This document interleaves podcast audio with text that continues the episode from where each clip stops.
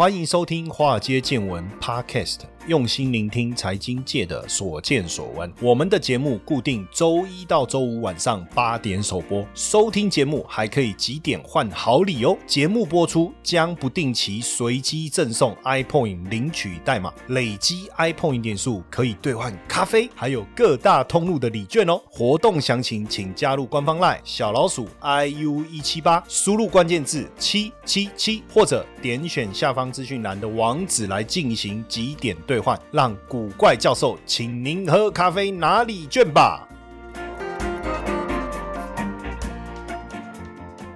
大家好，大家晚安，我是古怪教授谢承彦。我们的华尔街见闻的节目呢，总是会跟大家分享有趣有用的这个财经议题。但是呢，我我我们今天我想要一样从财经的角度去谈一些值得我们关注的事件。大家应该还有印象，而且这个事情才发生没多久，就今年十月十四号，高雄盐城区城中城大楼发生火警。当然，我们要讨论这件事情，按照我们节目的一个。痛掉，我不是要去讨论旧责，也不是要讨论政治的问题，而是要去思考说，这个是不是一个危机？那危机有没有可能变转机？对我们啊，财经这个领域的人来讲。它有没有蕴含着什么样值得思考的部分呢？哈，因为一栋风华不再的住商混合大楼，那长期没有落实消防跟公共安全检查，结果让这个无情的大火变成台湾史上第二惨重的伤亡。诶，那这样的这种有危险，应该是说危险年又又老的这种社区大楼，诶。在高雄，我们高雄办公室就在四维三路附近呢。我突然就在想说，哎，我们这个是不是很危险啊？对不对？消防、公共检查，那居民的生命财产不是暴露在这个极高的风险吗？好，那。这个问题问出来以后啊，高雄市政府他说，因为城中城大楼取得使用执照的年份是什么时候？是一九九五年完成立法的公寓大厦管理条例，就不用强制成立管理委员会。当然，我对法律不熟，我也不知道为什么在以前完成立法的功能就不用成立啊，之后的就要成立。那因为没有大厦管理委员会，哇，那就形成了这些问题哈。那这些呢，当然后续有什么样的值得我们讨论的一个内容哦？所以我们今天呃邀请到这个。呃，我们的好朋友啊，也是围老重建推动师任维清任老师。好，那我们欢迎一下任老师。哎，听众朋友们，大家好，博士好。这个城中城呐，烧出了台湾双老的危机。为什么是双老？老人还有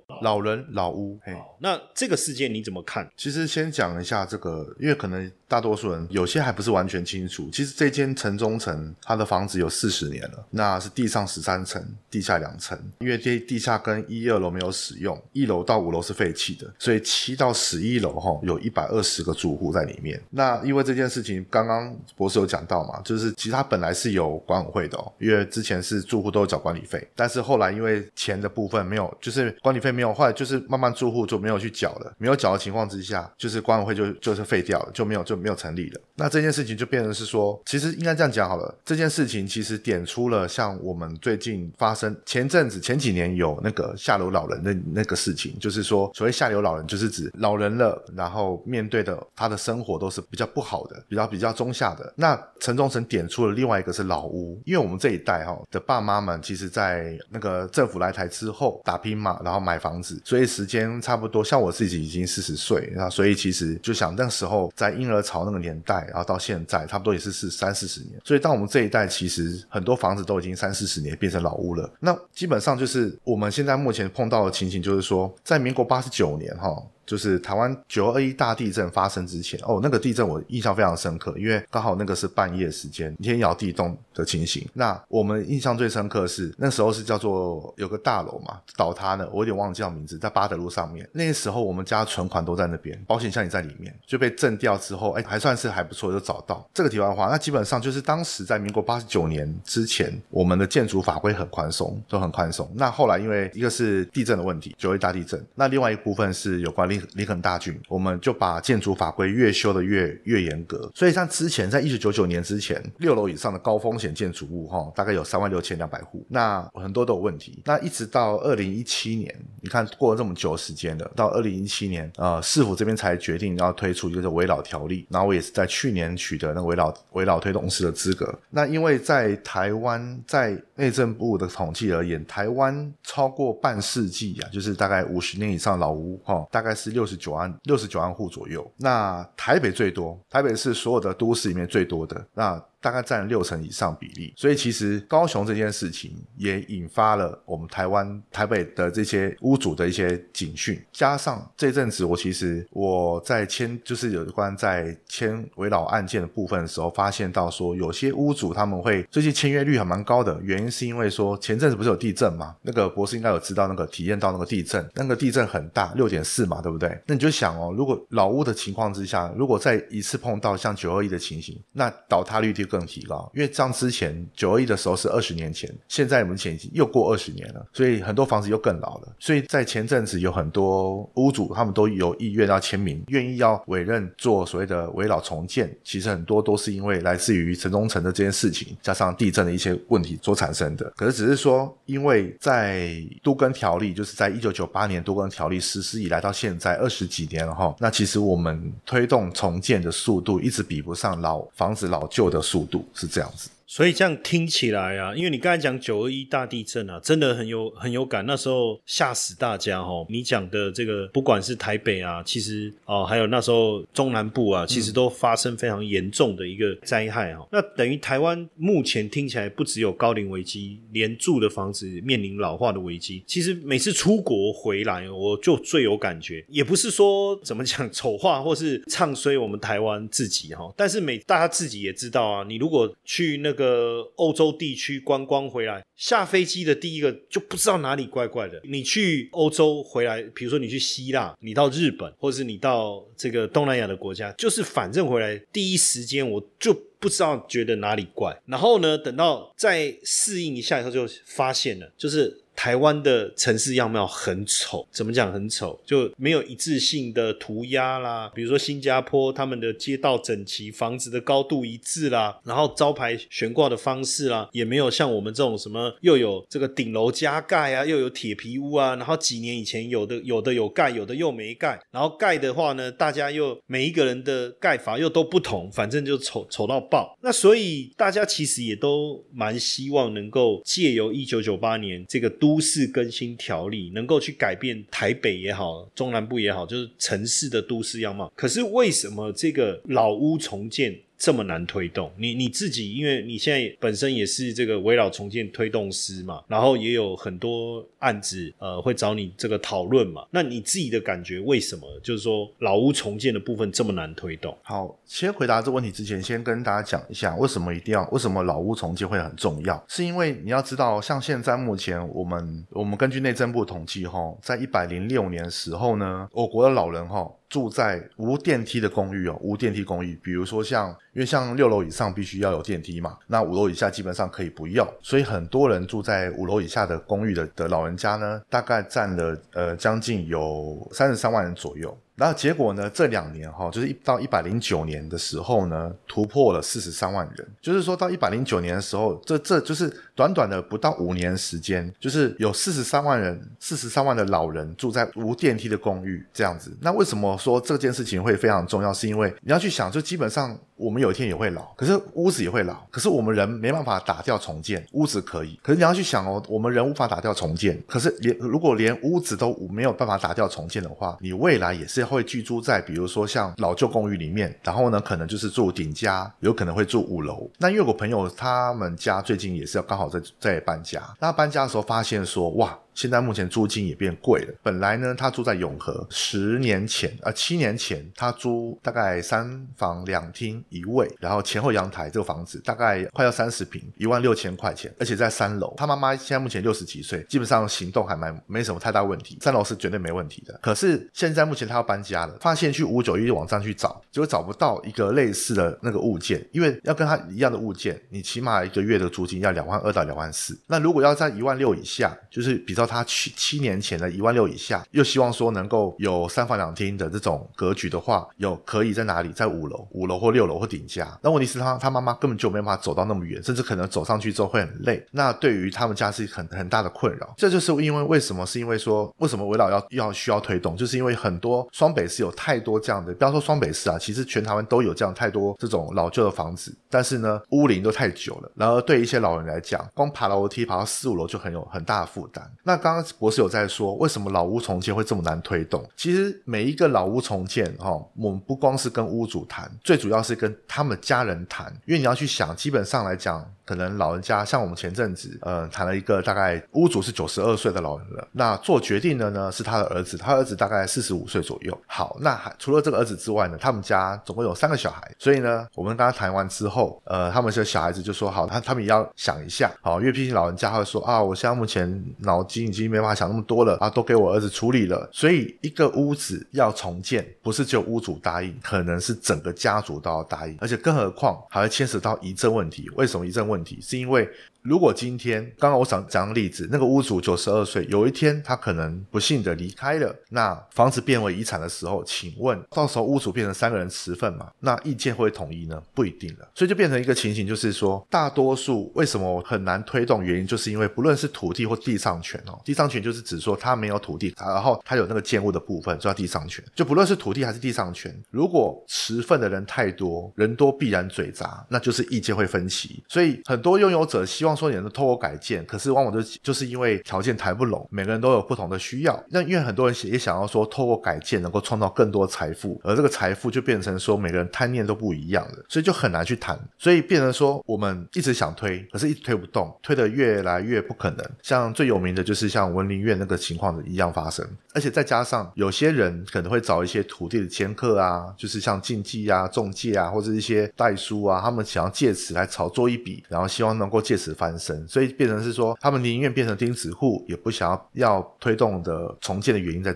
就是在这里，就是因为人多嘴杂，而人多也就必有白痴，这个就变成说，本来呢是好事，却因为他的行为变成了不好。就是这样，树大必有枯枝啊，人多必有白痴。现阶段根据内政部不动产资讯平台的统计啊，我看了一下哈，就是屋龄五十年以上的房子已经在七十万户左右。哇，那这个其实怎么讲？要么就是政府主动来推动这些房子的改造，可是这又牵扯到很多的一个问题，所以才会有围老的相关制度的推动嘛。那有围老推动师，你们能够在第一线，对不对？主动的去告诉大家。这种围绕推动的这样的一个讯息，其实政府在这方面也有补助哦，希望大家能够去做这件事情。那只是说，好像这个老屋重建所需要的时间，每每个地方也都不太一样哦。比如说，这个是也是内政部不动产资讯平台的一个资料啊，就是比如说，在我看最多的是在为什么三十年以上，我最多的是在大安区，哎，蛮难想象。我我我以为大同区应该是最多的，还是因为我这个我不理解原因。哦，等一下，我们也让这个任老师看看能不能分享一下。然后四林区也蛮多的，四林区有超过这个七万户三十年以上的老屋啊。所以如果你的房子真的，你也不要觉得难过，因为它就是一个定义嘛。你说啊，我们的房子三十年以上就叫老屋了。所以为什么大家想要买新？比如买预售屋是最新的嘛？十年的成屋可能大家还觉得 OK，十年以上为什么大家现在都觉得慢慢旧？因为三十十年，三十年就被叫老屋。好。那如果真的我们全数重建的话，信义区哈，现在最近五年每年平均重建老屋的宅数是多少？一百三十九户。所以如果信义区将近六万户要全数重建，要多少年？四百二十六年。那简单来讲，就是在我有生之年，我看不到整个都市的样貌变得很好看嘛。因为其实有时候是这样啊，就是说，我不知道大家有没有去那个是迪化街逛过？你知道他们很都是。呃，很多百年以上的老房子，然后他们每一间其实都是自己盖。你如果去看。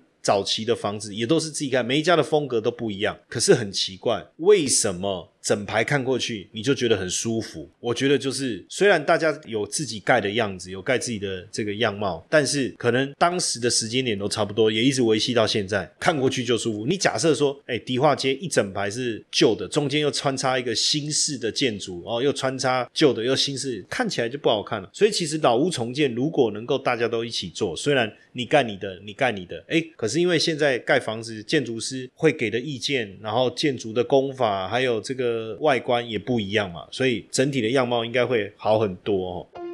投资的魅力在于它能帮我们创造斜杠收入，但市面上的投资课程普遍都是理论教学，却缺少实物练习。台湾的海归操盘领航员招募计划启动喽！无论是否有经验，只要对交易有热情，现在将是你迈向顶尖操盘人的最好机会。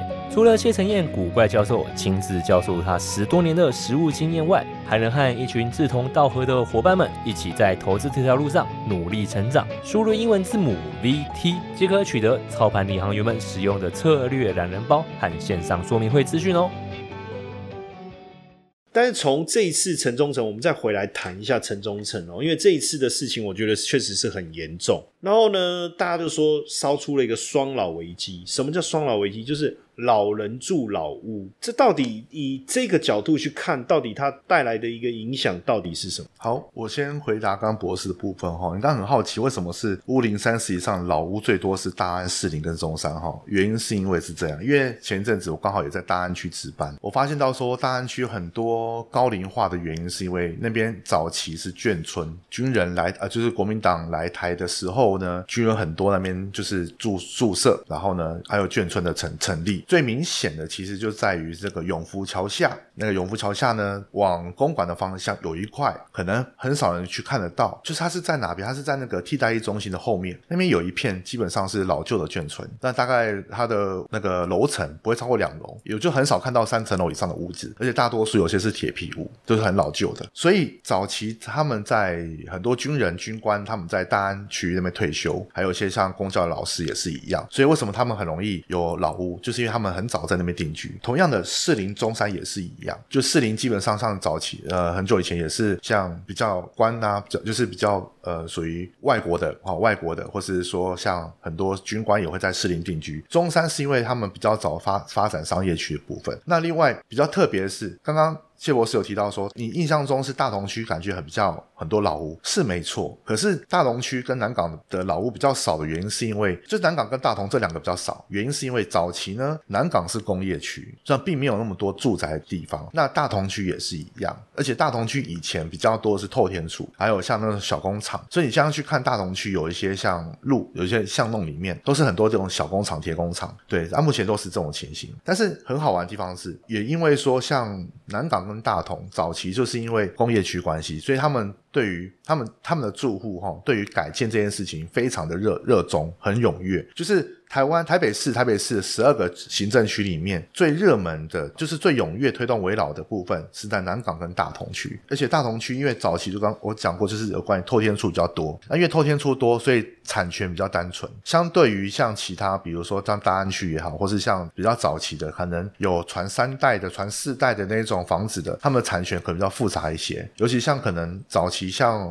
呃有些屋主，有些屋主他可能有很多很多个小孩，那他继承办下去之后一。一定是很多人去分嘛，那分的时候共同十分就多，那意见就会多，所以相对的，就是说，在目前而言。比较踊跃的这大同跟南港这两种情况之外，其实像目前最难推动，真的就是大安区跟中山区这两个。那尤其像大安的部分，因为我前阵子在做值班的时候，我发现到，呃，我印象最最深刻是我在新海路哈有一个社区，他们的老旧程度上什么程度呢？就是最近在处理一个老他们的，我们在我在处理他们一个装潢纠纷，就是十四楼的住户买了这间房子，刚好这新屋他是新屋主，他要装潢嘛，结果那个这个墙壁啊一。装潢，啊，有时候装潢要打孔，对不对？一装潢打孔完了，那个一震动，底下十三楼的那个天花板就掉一块下去了，然后就刚好掉到他们家的厨具，完了就这样子，所以就是脆弱到那种程度，因为他们的房子已经，他们民国是六十九年建立的，就到现在已经四十年以上，就是已经老旧到那种程度。好，那也因为如此哈，所以其实像。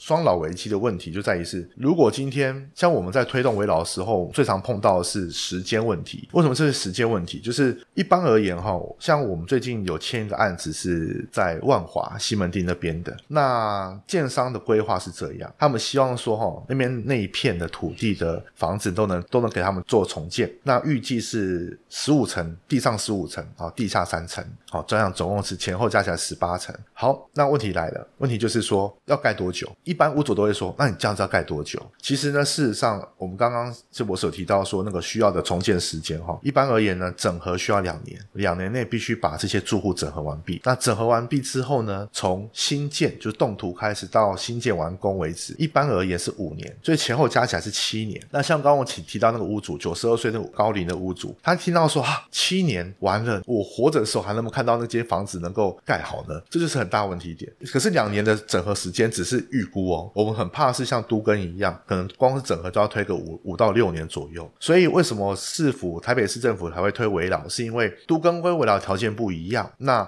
他们希望说不要再让都跟这个难整合的情况发生，所以最好就是，哎，如果你今天你们整栋哦，就整栋，比如说这片土地有五栋房子，那有一栋想要改建，可是其他四栋不愿意，那怎么办？那在台北市可以申请围老重建，只针对你们这一栋，所有住户只要同意了，你就可以盖那一整栋就可以，其他四栋可以不用管它。可在新北市跟其他县市而言，就得要去遵守都跟条例，你就也就是说，五栋房子里面你要七成住户同意，同意让你都跟。不然基本上你只要少一户你就不行，这是很大的问题点。所以也因为这样子，我们其实特别讲到说，嗯，有关老人老屋这个问题，最近我看到一个很好的《工商时报》曾经有发表过一篇那个新闻报道，他讲到说，目前我们就叫做“三不靠老人”。那三不靠就是指房东不会将房子租给老人，然后再是没有办法去领中低收入户资格，然后自己也没有能力去自费到安养中心。那完了以后，他们的收入不够的时候怎么办？那这就是变成三不靠老人，就是未来以后我们可以想象得到，台湾目前人口如果老化情形之下，加上老屋的情况没有改善，大概就是这种三不靠老人会非常多。因为其实不是每个人都能够活得很健康、很有钱哦。那假大好，我们我们呃就来做一个这个四个象限哦，就是经济能力跟健康状况两个一起来同步纳入衡量。所以如果你活到老哦，比如说你有听我们的节目，然后有在做股票啊，也都做对标的哈，假如啦哈。他 也都做错做对选择，那以后你又活得健康，你等到你到了高龄的时候，你有高经济能力，当然啦，你可以看你要搬去淡水的这个退休村呐，还是林口的养生村呐，这个没有问题嘛，还可以每天打高尔夫球。像我最近去打球，就发现，哎，其实蛮多这个有上了年纪的哦，他们都去打球，哎，确实就是比较不会退化这么快哦，那也是一个比较好的运动。但是假设你身体健康到我们靠背。身体健康到你没没有病痛，可是你又没有收入怎么办？怎么办？啊，当然，如果你又身体差，对不对？然后又没有收入，没有经济能力，我觉得也很麻烦。那你说我收入很好，对不对？哦，我收入很好，但是健康能力不好，那我觉得你至少可以用钱去弥补嘛。所以像听起来就是身体不好，健康经济又不好，或是身体很好，经济不好，所以好像说到底就是经济的问题。但问题就是说。刚才这个任老师讲到，哎，那其实如果透过这个围绕，就你不用等都跟嘛，吼，那到底现在还有很多人住在真的住在这种？刚才你讲到你那个朋友，哎，其实不要讲你那个朋友啦，就像我好了，哎，现在有两层楼以上的楼的的楼梯，我是不想爬的，对不对？我也是都坐电梯啊。那你说想象一个没有电梯的公寓，如果是三，不要说五楼，三楼、四楼、五楼。这样住在这样没有电梯的公寓的的的的这种人口数还是很多吗？多，现在很多，就是因为像尤其像，因为像我住永和，永和的楼围老特别多哦。那因为永和的人口都特别的密，这个那个密集，所以呃，我难免会看到像呃很多老人家他们要上去哦，他们就要爬四五楼、四五层楼的那个楼梯的情况发生。那因为之前我在我有另外一张执照是租赁代管，就是都是二房东的执照。那我那时候在辅导一家，就是在。服务一家租赁公司的时候，我们就碰过一个问题，就是他们有一次发生一个一个老人家，他们住在他们在福和路有一间有一间房子在转租，那那个老人家呢，大概七十五岁，好，七十五岁老人，那一个人住哦，独居老人。那那时候大房东觉得说，哦，还好还蛮可怜的，好吧，就租给他。那二房东就是那个租赁代代管公司也说啊，既然大房东你都这样讲，那我就租给他吧。好，租下去之后呢，三个月不到就出状况了，就什么状况？就是那个老人突然有一天就是可能头晕还是身体不好的，就跌倒。一跌倒，嘣的一声，然后呢，二楼听到了，因为他们哎，因为他们住在三楼，二楼听到了，二楼听到之后，马上马上去看一下，哎，敲敲门，怎么回事？因为他们也知道说那边有住一个独居老人，然后就打给那个业者，业者很紧张的，马上啊，怎么办？这样子，然后打给我，我说你赶快去。报警，先报警，先让警察开了门。那如果有状况，赶快叫救护车，就这么简单，赶快去看。好，就这么一折腾，一个上午，啊，锁匠来了，警察也来了，救护车也来了，啊，真是跌倒。那坐上去之后，终于大房东也受不了，他们觉得说，哇，万一有状况，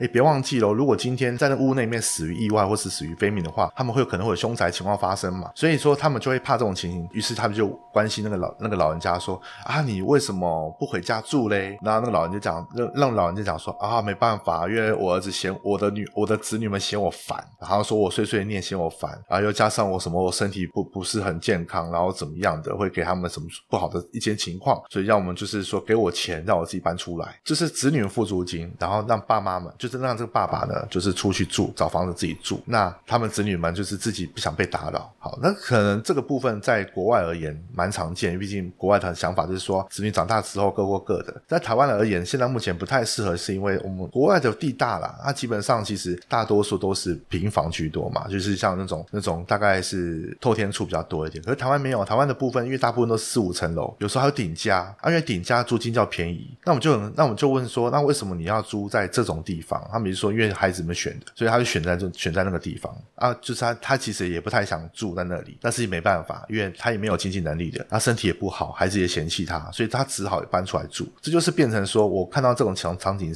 再加上说我在目前在推动这个围老重建的过程中，有特别感触到，就是未来以后我也在。未雨绸缪啊！我现在目前四十而已啊，我再过二十年六十了。那我未来我也要去像刚刚谢博士讲的一样，先看四个象限：身体好，然后经济能力高一点，有机会可以去养生村，哦，去可能几个好朋友还可以一起打打牌干嘛的。那如果身体不好，然后呢，经济能力好一点点，可以去自费的安养机构。我之前就去过一个在新北市啊，那。我进去之后出来，因为刚好是我客户在里面，呃，疗接受疗养，那我们就去探望他。那探望他，我一出来的时候，就跟我的朋友讲说，永远以后就绝对不会再进来，就是我不会让自己到那种阶段。那如果就今天如果是在身体不好。然后经济能力又差，那你怎么办？你没有办法自己自费的时候，你只能去公办的安养机构，那更不好，那个环境更更不用讲。那如果经济不好，然后身体好一点，像我那个刚刚讲那个被赶出来那个老人的情形的话，那就是子女们就是说，哦，啊，给你去房外面住，然后你自己想办法自生自灭，自呃自生自灭，大概就是沦落到这四种情况之一。所以我其实像目前自己也会很紧张啊，就是我大概再过二十五年后，哦，大概退休了，退休之后，今天不想打扰到子女，那我又不可能自己自立自主，这也是我现在目前紧张的。相对的，如果今天现在目前我的我在推围老重建，也是因为要给这样观念给一些屋主们，甚至给他们屋主的小孩们，就是小孩会长大，你会老。那现在目前养儿防老这个观念已经已经过时了，你必须要用以屋养老，或者是你要自己想办法自力更生，就是这样的情形。呃，台大社工系的教授啊，杨培山说啊，他说台湾没有高龄人口的住宅政策。那如果政府以为老年人的自由住宅率达八成就不用管，那这个好像是一个问题。那政府应该尽一切的可能，用各种政策工具啦，让大家能够以房养老啊，没有房的哦，能不能盖无龄住宅哦，或者是都跟哦围老的推动，来让大家住得安心。所以这样是不是围老感觉？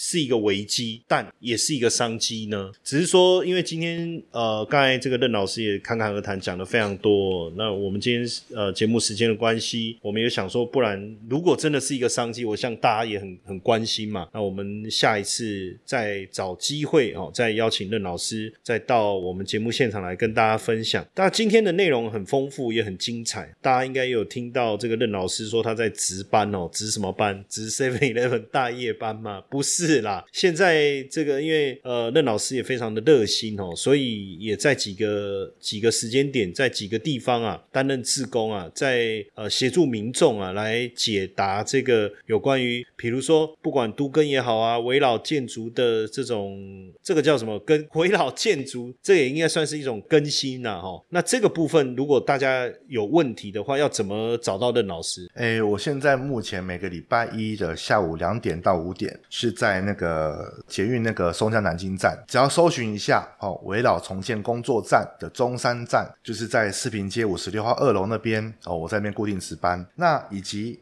每个礼拜一的晚上六点钟，六点钟到九点钟，我会在围绕重建工作站的松山站，就是八德路四段六百七十八号的三楼，我会在那边固定值班。那我在现场会提供的，除了有有关围绕法令执行之外啊，因为呃有些听众可能知道说啊，我可能有我是法律系毕业，然后加上说是呃法律跟保险双硕士，那所以在有关租赁管理的部分，就是租赁的法令问题，还有。前阵子比较我比较参与最多的就是公寓大厦的管理条例的一些纠纷。那有关这个部分，还有甚至保险部分，也都可以来询问我咨询一下。那我就在这段期间都是在做免费的咨询服务，这样。就是礼拜一下午在呃围绕推，你说这个叫什么？围绕重建工作站。OK，那礼拜一在中山呐，好中山站，孙中山的中山站。礼拜三晚上在松山站，熊山呐。熊山桥头嘿，熊山呐，松山站，大家也可以再上去搜寻一下地址哈，就是礼拜一下午在中山站四平街，礼拜三晚上在松山站，好不好？反正基本上我觉得，因为任老师也很很热心呐，所以相关的问题，大家干脆直接到现场哈，跟任老师讨论一下哦，应该会更有帮助。好，那今天也非常谢谢任老师，也谢谢大家的收听，好，谢谢大家。嗨，各位听众粉丝们，大家好！我们也感谢 Mr. Bus 邀请华尔街见闻来合作这一次的支持回馈计划。嗯，如果你喜欢我们的节目，而且愿意实际的啊来支持我们的华街见闻，大家可以直接变成我们华街见闻的 sponsor。你可以选择呢一天不到十四元的定期赞助方案，这个方案呢可以额外解锁更多的隐藏版的内容，提供给大家更深入的财经资讯。好。很多同学会说：“我就是喜欢古怪教授，我不要承诺，我不要回馈，我只要抖内。”好，没问题，没问题。那大家就可以选择我们制定的金额赞助方案，弹性支持，没有压力。那希望大大家持续支持我们的节目，那也不要错过我们的赞助回馈计划，因为大家的小小的支持，对我们华街见闻的团队啊是最大的鼓励。那详情可以点选资讯栏的赞助连接，立即下载 Mr. Box 成为我们的 sponsor，好不好？大家一起来支持我们。